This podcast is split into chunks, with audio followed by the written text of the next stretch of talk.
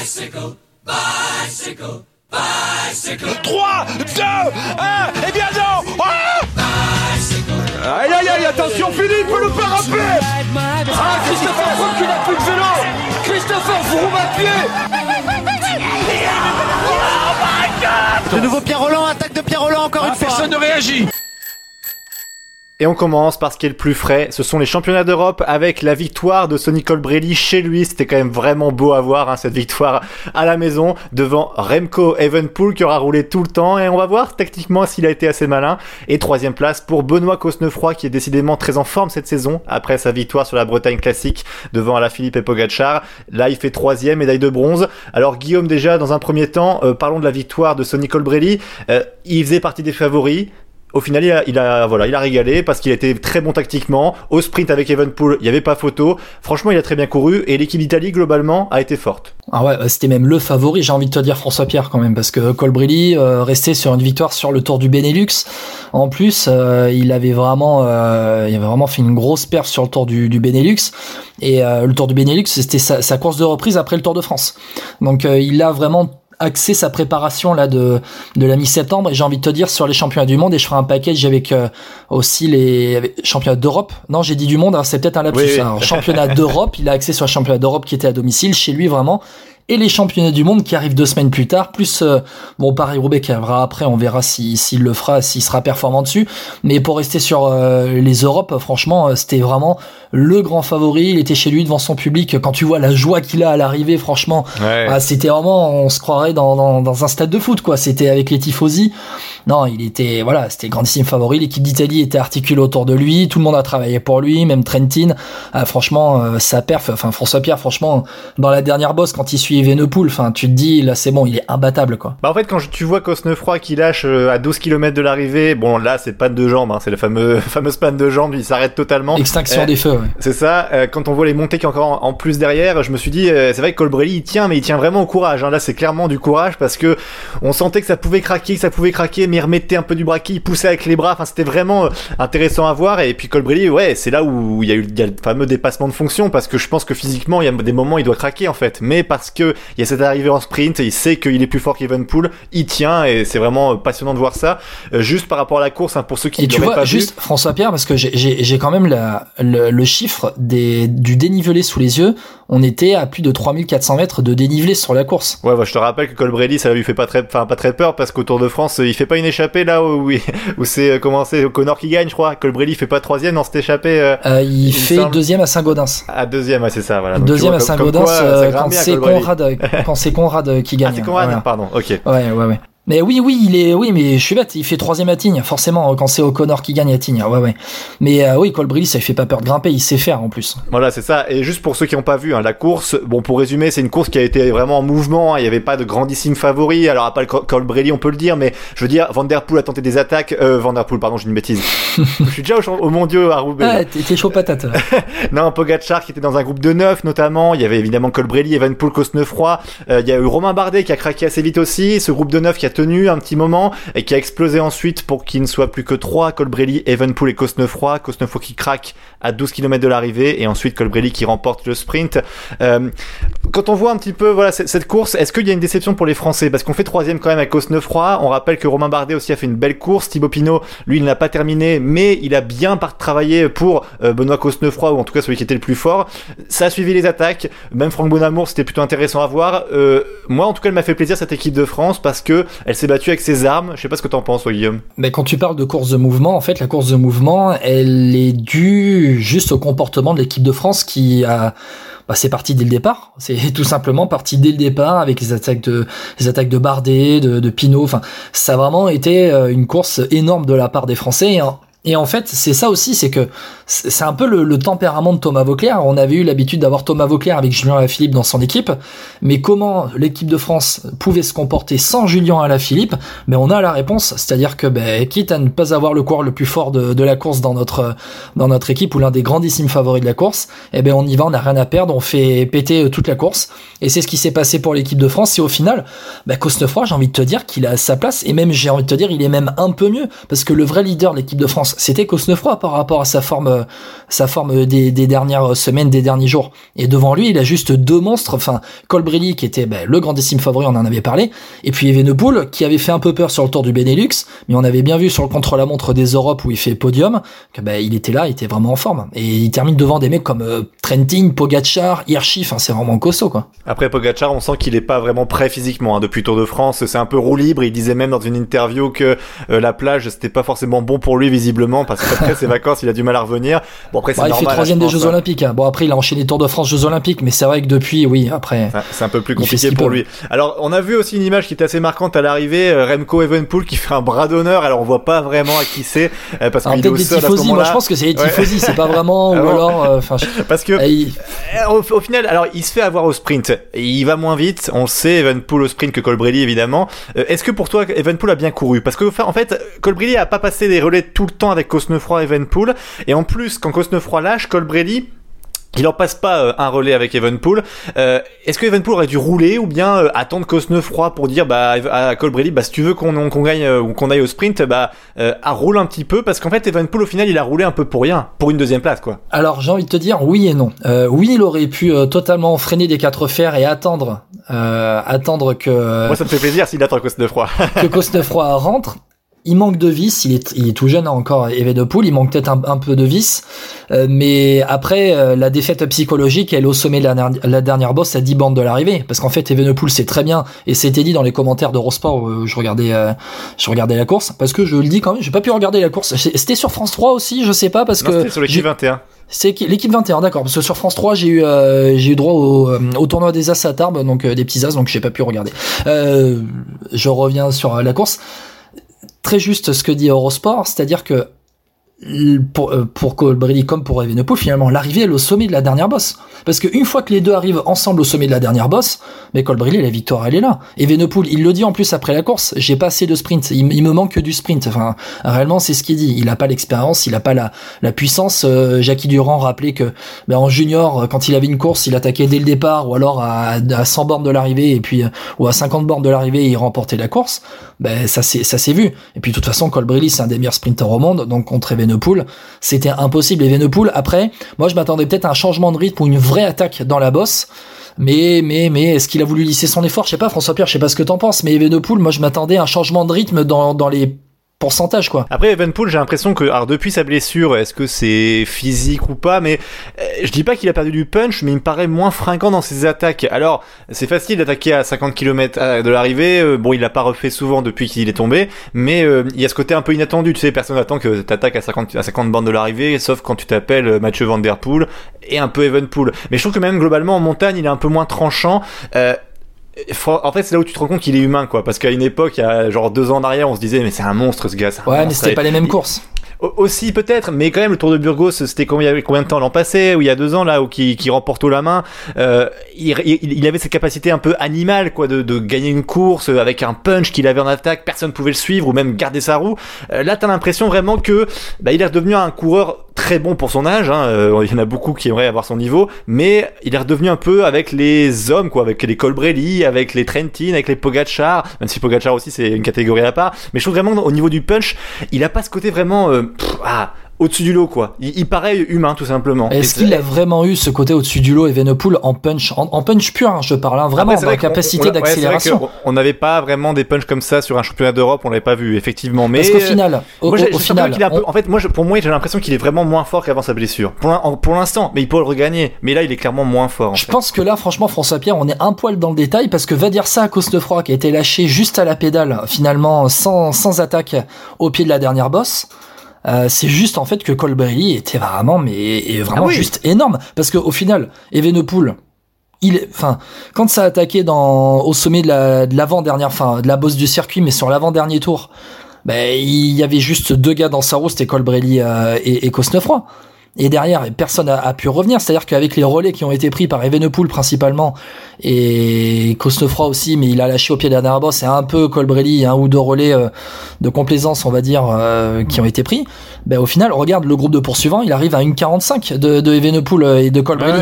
Donc au final, Evenepoel était au-dessus, mais Colbrelli était encore plus au-dessus.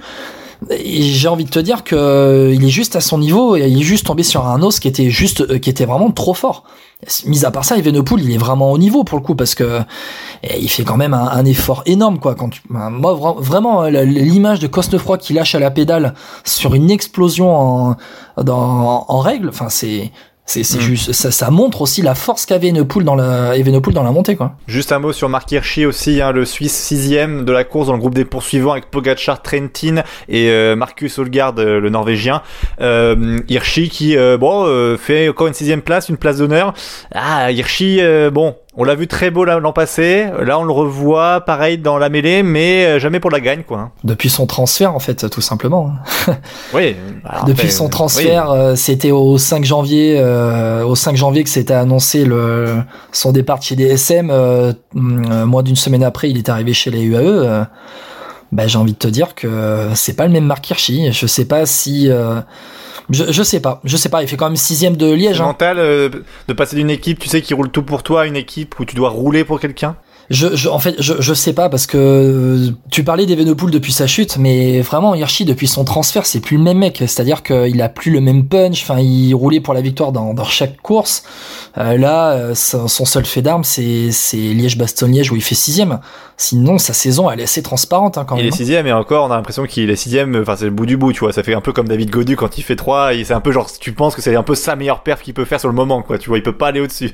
ouais, ouais. Mais Hirschi, c'est une grosse, grosse interrogation hein, pour le coup parce que tu retrouves pas le, le mec qui a, qui a, tu retrouves pas le mec de, de l'année dernière donc je sais pas s'il y a eu autre chose que son transfert euh, enfin à pas avorté euh, précipité euh, que son départ pourquoi il est parti de chez DSM je sais pas je pense qu'on peut, on peut parier sur quand même que Marc Hirschi ne fera pas podium sur le championnat du monde cette année. Oui, je pense. je pense que tu peux parier. Ouais, tu vas, on, peut, mettre, on, peut mettre une bonne dizaine de mecs devant lui. Hein. Et je, je mets 10 francs, 10 francs suisses sur le fait qu'Hirschi ne sera pas sur le podium au championnat Et la cote, elle est à moins, moins 4, c'est ça Je sais pas. Ouais, tu perds de l'argent quand tu paries. c'est ça. bon, en tout cas, je pense qu'on a tout dit pour la course des hommes. Guillaume, on va passer aux femmes avec la néerlandaise Van Dijk qui a euh, remporté ce championnat ah, d'Europe. Une grande course, ouais. Devant l'allemande Lian Lippert et devant la lituanienne euh, Raza Leliutve. on va demander à Julien comment ça se prononce. Il saura, lui. Allez, à tout de suite. Non, moi je crois qu'il faut que vous arrêtiez d'essayer de dire des trucs. Ça vous fatigue déjà, puis pour les autres, vous vous rendez pas compte de ce que c'est. Moi, quand vous faites ça, ça me fout une angoisse. Et après les championnats d'Europe masculins, on passe aux filles. Et alors, je disais tout à l'heure, à l'instant même, comment tu prononces Julien? Bienvenue. Bonjour Julien. Bonjour. Salut Julien. Bon Julien, je rappelle, Actu Cyclisme Féminin, je pense que ceux qui écoutent VO Podcast ont maintenant l'habitude. On te retrouve sur Twitter euh, et sur Facebook aussi. Comment tu prononces le nom de la, troisième, du méda la médaillée de bronze euh, sur le championnat d'Europe féminin, la lituanienne Ah, bah, bonne question. Euh, moi, je te dirais Lele Vité. Lele Vité. Ok. C'est ça. Et là, c'était un peu compliqué, mais en tout cas, voilà. Bon, ah, juste cette course, on le rappelle, donc remportée par la néerlandaise Hélène Van Dijk, euh, Liane Lippert, l'allemande qui est deuxième, et donc la lituanienne Lele Vité qui est troisième. Euh, à noter quand même, alors côté français, je mets français parce qu'elle court à la FDJ, Marta Cavalli, euh, l'italienne qui fait sixième. Et puis euh, la première française, c'est Juliette Labousse, 18e. Euh, juste le presque podium de ce championnat d'Europe est magnifique. Hein. Ce presque podium. Le presque podium, c'est un truc instauré par la Fédération française de la loose pendant les Jeux Olympiques pour récompenser les 4e, 5e et 6e places, où t'as donc Nieve Doma devant Volring et Cavalli. C'est vrai. Avec ressort derrière, tu peux même mettre Van Vleuten 9e aussi derrière. Donc, presque, presque, tu peux même carrément mettre le top 15. Hein. Voilà. Ouais, c'est vrai, oui. Euh, Julien, sur la course, comment c'était? Ça a commencé euh, comme d'habitude, très lentement, groupé jusque euh, groupé même soporifique, on va dire jusqu'à une heure et demie de l'arrivée. Hein. Quelques attaques des Françaises, quoi, c'est dynamiter la course à perte, parce que derrière elles étaient plus là du tout dans le final. Jusqu'aux 50 à 56 km de l'arrivée, on a eu le gros coup qui est parti avec Hélène Van Dijk, Soria Paladine, Romy Casper pour l'Allemagne et Aude Bianic et derrière, ça se fait à la pédale. Euh, elles ont toutes décroché chacun leur tour. Euh, un tour et demi de l'arrivée, euh, Hélène Van Dijk se retrouve toute seule. Derrière, Liane Lippert, euh, dans la bosse contre, elles reviennent avec le peloton à 20 secondes. En bas de la bosse, elle a 40 secondes, elle est plus jamais revue pour s'imposer avec 1 minute 18 d'avance sur le petit groupe de 8 huit coureurs. Euh, ouais, euh, juste par rapport aux au, au monstres, aux mastodontes, hein, moi je pensais par exemple à une Van Vleuten, même Lotte Kopecky, euh, c'était pas un peu déçu par ces coups, par ces cyclistes-là? Euh, bah alors Van Vleuten, bizarrement, jouait le jeu d'équipe. Même les Néerlandaises ont, ont joué le jeu d'équipe, qui est plutôt. Bon, euh, elles ont compris la leçon de je pense qu'elles des ont, JO, non? Bah, elles ont tiré la leçon, je pense, de Tokyo et elles avaient enfin leurs oreillettes surtout. Ouais, c'est ça. Ah oui, tu veux dire que sans oreillettes, les Néerlandaises Non, non, elles avaient- non, non, sur un championnat, elles n'ont pas d'oreillettes, mais je pense qu'elles ont enfin vu l'ardoisier. Elles ont dû voir l'ardoisier et elles ont respecté les consignes. Généralement, quand ça t'arrive une fois, ça t'arrive pas deux fois. hein. Après, je pense que Van Dyke, à la base, elle était partie euh, juste pour euh, éviter aux Néerlandaises la poursuite. hein. De toute façon, c'était, euh, c'était, je pense, la stratégie. Et après, c'est pas la super favorite, mais bon, une, une Hollandaise, euh, un championnat du monde, elle est déjà dans les favorites. Ouais, c'est vrai. Euh, côté français, euh, Juliette Labousse qui est donc 18ème. Euh, pff, dé- déception. Est-ce qu'on peut être déçu vraiment? Parce qu'au vu de, on va dire de la gueule un peu de l'équipe de France, euh, hormis s'il y avait un coup qui était parti de loin, euh, il y avait peu de chance quand même au niveau de la pédale. Bah, alors, il y a euh, au niveau de la pédale, ouais, je pense que c'était assez compliqué l'équipe. Pourtant, l'équipe avait sur les papiers de belles, de belles dispositions, hein, avec euh, l'inoxydable Audrey Cordon-Rago, la jeunesse avec Gladys Verhulst, euh, Victory Gilman qui a encore fait, qui fait toujours son boulot d'équipière et qui va au bout, ce qui est pas négligeable. C'est une des deux seules françaises à l'arrivée. Hein. Ouais, tout à fait. Elle fait 26ème. C'est quelque chose de, de, de remarquable pour elle. Alors Juliette, elle a une approche un peu particulière des championnats du monde, euh, des championnats d'Europe, pardon. Je m'avance un peu dans la saison. T'inquiète, on fait, on fait l'erreur de Je- je- J'ai fait le lapsus aussi, t'inquiète pas. Euh, sachant qu'elle a dû déclarer forfait pour le chrono l'avant-veille. Ouais. Et euh, elle n'était pas encore certaine vendredi matin de faire la course. En gros, elle a pris, euh, elle est tombée sur la dernière étape de la euh, Vuelta, enfin, de Ceratizzi Challenge by la Vuelta, hein, son vrai nom, euh, où elle en est sortie avec une légère commotion cérébrale. Elle avait peur de devoir passer au protocole commotion justement. Donc, ce qui n'est pas forcément la meilleure façon de préparer des championnats. Alors, euh, au-delà de ce championnat d'Europe, il y avait aussi euh, le championnat d'Europe du contre-la-montre, alors qui a été remporté par une Suissesse, Marlène Reusser, une Bernoise. Euh, Julien, d'ailleurs, tu voulais faire un petit focus sur elle, puisque bah, elle t'impressionne depuis quelques semaines. Bah, depuis quelques semaines, elle est surtout euh, depuis deux saisons en train vraiment de percer. De plus en plus, je me demande si l'éclosion de, euh, des jeunes des, des jeunes filles, des jeunes cyclistes comme ça, n'est pas due au fait qu'elles auront peu peur pour leur avenir. Marlène Resseur a vraiment commencé le vélo il y a cinq ans, après avoir décroché son diplôme de médecine. Donc c'est c'est aussi une des docteurs du peloton. Euh, et elle, vraiment, euh, sa première grosse année, c'est 2017 où elle devient championne des Suisses du chrono. Et depuis, elle ne cesse de progresser hein, jusqu'à faire des podiums cette année en World Tour. Elle a signé son premier World Tour, son premier podium au World Tour au CIMAC Ladies Tour aux Pays-Bas et elle récidive au Ceratizzi Challenge by la Vuelta. Ouais, elle fait deuxième. ouais. Ouais, ouais, et donc elle est championne d'Europe cette année. L'année dernière, elle est vice-championne du monde du chrono entre les deux néerlandaises, Van der Breggen et Van Vleuten. Euh, elle fait, c'est la deuxième année de suite où elle fait le doublé route. Euh, non, pas pas la deuxième, mais la première année où elle fait un doublé route chrono en Suisse. Elle fait troisième de son tour national en Suisse. Donc, ce qui est pas non plus négligeable. Elle commence à percer, je pense. C'est vraiment, euh, elle sera peut-être à suivre. Dans les caractéristiques, elle me fait un peu penser à une Cancellara. Ah, tu veux dire qu'il faut qu'on il faut qu'on vérifie le moteur sur le vélo pour le championnat d'Europe Oh, oh, j'en étais sûr, mais j'en étais sûr, Ah, je te connais mince. tellement François Ah, Pierre, oui. j'en étais sûr que Eh. t'allais me la sortir celle-là. Non, alors Oh j'allais dire justement moteur en moins, mais euh, elle fait un peu ce profil-là. Euh, bon, après, cette année, elle a pas pu se jauger autour de Suisse, vu qu'elle est tombée sur la première étape en ligne, où elle a dû abandonner tout de suite. Alors juste un mot aussi euh, sur peut-être la FDJ Nouvelle-Aquitaine Futuroscope euh, parce qu'il y a eu les annonces de transfert également. Euh, alors pas mal de reconductions hein, pour l'année prochaine ou même pour plusieurs années. Euh, je sais pas si t'as la liste peut-être sur toi euh, Julien, mais en tout cas il y a aussi une grosse recrue qui a été annoncée. C'est euh, Grace Brown de la Team Back Exchange, euh, 29 ans. Euh, c'est quand même une fille qui fait donc deuxième. donc elle fait quoi? Elle remporte la classique Bruges-la-Panne. Elle a remporté une étape du Tour de Burgos féminin. Elle fait troisième du Tour des Flandres, euh, cinquième de la course by le Tour. Elle a fait quoi l'an passé? Elle, remporte la Flèche Brabançonne, deuxième de Liège-Bastogne-Liège. Bref, grosse recrue pour la FDJ Nouvelle-Aquitaine. Grosse recrue en vue de euh, d'alléger un peu le poids de Cécilie sur ces épreuves-là, où euh, elle, a, elle a a priori eu du mal à assumer le leadership sur ces courses-là. Alors avec un, avec un trident, certainement sur les classiques, Cavalli, Utrup, Braun, et la nouvelle, l'autre recrue qui pourrait faire mal aussi sur les classiques, Vittoria Guazzini. Euh, mais euh, Grace Brown, c'est du gros gros lourd, c'est du moteur, comme euh, comme tu souhaites, comme tu voulais le dire. Mais non, il y a des watts, il y a des watts et sur les classiques, c'est pas mal. Bon là, sur la fin de saison, on ne la verra plus. Elle ne sera pas à Paris-Roubaix, parce qu'elle a eu une opération du genou il y a un petit mois, il me semble. Bah d'ailleurs, on en parlera la semaine prochaine euh, de Paris-Roubaix. Hein. Julien, tu seras avec nous évidemment pour parler de la course féminine, évidemment, pour savoir un peu les, les favorites et puis euh, ce qu'on en dit de ce premier Paris-Roubaix féminin. Oui, juste, en fait, Stéphane Delcourt, avec ce recrutement, euh, bah, il installe encore un peu plus euh, la, la, FDJ Nouvelle-Aquitaine Futuroscope dans, dans le World Tour. Mais Julien, je sais pas ce que t'en penses. Est-ce que c'est aussi une manière de comment dire, de montrer un peu les muscles face aux équipes françaises qui, euh, elles aussi, euh, se, se, structurent petit à petit et euh, dans cette volonté de rester l'équipe française numéro une et de faire venir, en tout cas, d'attirer les meilleures françaises du pays dans, dans la structure viennoise. J'ai cette impression-là qui veut montrer que c'est, enfin, que, que la FDJ Nouvelle-Aquitaine veut être la patronne. Après, il veut aussi se renforcer dans des secteurs où c'est un petit peu pêché cette année. Hein. Dans les classiques, il y a eu beaucoup de problèmes au niveau de la finition. Rappelle-toi, on en parlait au moment de Gand-Wevelgem, euh, Tour des Flandres, où euh, sur le final, il y avait un peu un, une sorte de mésentente, savoir qui était fraîche, qui était pas fraîche. Euh, c'est pour ça que je pense qu'il veut aussi s'appuyer sur une troisième donnée.